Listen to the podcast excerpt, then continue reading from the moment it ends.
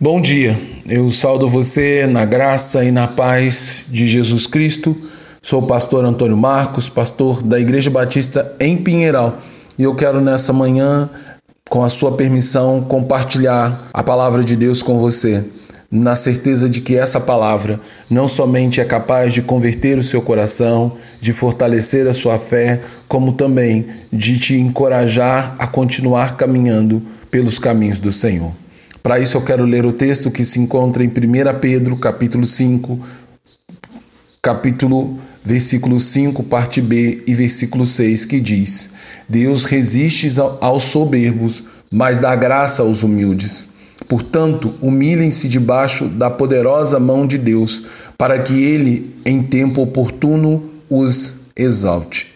Em meio à grande perseguição orquestrada pelo Império Romano contra todos os crentes em Cristo Jesus por ocasião da chamada diáspora cristã, onde os crentes em Jesus de Jerusalém foram espalhados por todo o Império Romano a fim de não abandonar a sua fé na pessoa de Jesus Cristo e no, e no seu Evangelho. Pedro escreveu esta esta carta encorajadora aos cristãos, a fim de fortaleceres a fé e a esperança nas eternas promessas de Deus, que transbordam deste mundo para o mundo vindouro, que todos os verdadeiros crentes em Jesus devem almejar ansiosamente. Pedro ensina, por meio de suas palavras, que a graça de Cristo realmente transforma e capacita os cristãos a viverem de modo correto, mesmo diante da oposição ferrenha dos romanos, lider, liber, liderados por um louco imperador chamado Nero. Este arrastava os cristãos para a morte inutilmente, na tentativa de arrancar-lhes a fé e a esperança, algo que é impossível arrancar do verdadeiro cristão. O apóstolo Pedro, ao escrever tão valiosas palavras de encorajamento e exortação à fidelidade, estava na prisão em Roma, não muito tempo antes de seu martírio, onde Pedro, de bom grado, morreu em nome de sua fé e esperança, que lhe deu em Cristo Jesus vida eterna e vida em abundância, dando um exemplo poderoso para todos os crentes em Cristo Jesus de até onde deve ir nossa fé no Evangelho de Cristo,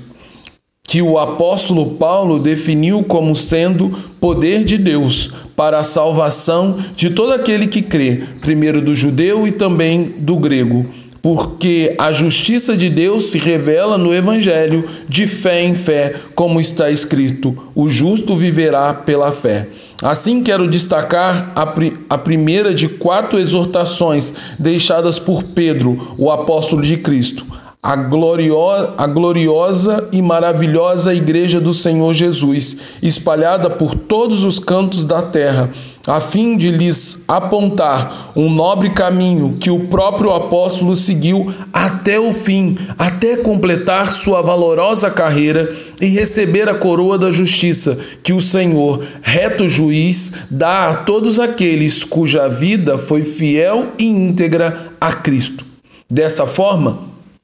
então, Pedro ressalta o valor inestimável da humildade e de se humilhar-se para todos os crentes em Jesus, tanto no que diz respeito em suas relações interpessoais e principalmente com relação a Deus, que é o princípio básico para a nossa humildade para com o nosso próximo. Pedro convida os cristãos a se colocarem com toda a humildade necessária naquele que é o lugar mais seguro do mundo inteiro, que é debaixo da poderosa mão de Deus. Isso significa que Pedro está convidando os crentes hebreus em especial, que são alvo a princípio da perseguição romana, a olhar para o passado para encontrar coragem e força para enfrentar os desafios do, do presente. Em especial, olhar para o Êxodo, onde o povo de Deus foi livrado da mão cruel e opressora do Egito, tão somente pela mão poderosa do Senhor, que com braços estendidos libertou o seu povo e o conduziu para a terra prometida, para o lugar de descanso. E, e em outros diversos lugar, momentos da história de Israel, o Senhor agiu de forma poderosa em favor de seu povo, que com o coração quebrantado rogou pelo seu auxílio e socorro. Assim, certamente, as palavras de Pedro visam trazer à lembrança dos cristãos o poder do Senhor para salvar e libertar o seu povo, e também destaca sua prontidão para intervir na situação que eles estão vivendo. Portanto, a grande lição deste primeiro ponto destacado por Pedro é que as tribulações, lutas e perseguições devem levar os crentes a buscar a Deus humildemente, ou seja, despido de qualquer orgulho e vaidade humana, como alguém que reconhece sua total dependência da graça e do socorro divino na plena e absoluta certeza do poder que o Senhor tem para nos guardar e nos livrar de toda e qualquer adversidade que possamos enfrentar. As palavras de Pedro são seguidas por uma promessa. Embora ela não seja explícita, onde o reverso da situação, o que o crente pode esperar que Deus, quando intervir no tempo devido, destacado pela palavra kairos, que significa o tempo de Deus, na hora em que ele, na sua infinita sabedoria, achar que deve intervir, ele reverterá a situação de maneira que os cristãos sejam favorecidos e fortalecidos e a mensagem do evangelho prevaleça e alcance a alma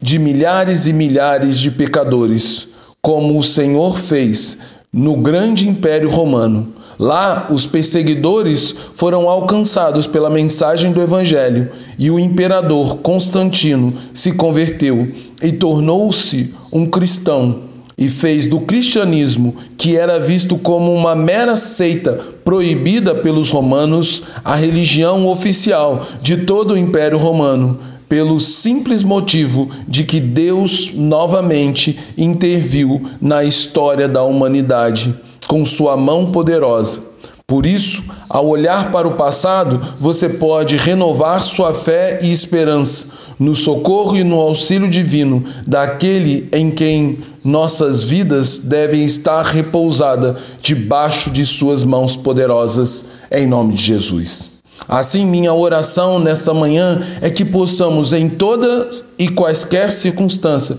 estar firmes e alicerçados no Senhor, debaixo da Sua mão, pois lá é o lugar seguro. Também oro para que estejamos em humildade e simplicidade de coração diante de Deus, confiando sempre na força do seu poder, em nome de Jesus. Agora que o amor de Deus Pai que a graça do Deus Filho e o consolo do Espírito estejam sobre nós, repousando sobre nós, mas também agindo dentro de nós, dando coragem, fé, força e fidelidade para caminhar e para completar a carreira que nos está proposta em nome e por amor de Jesus. Amém.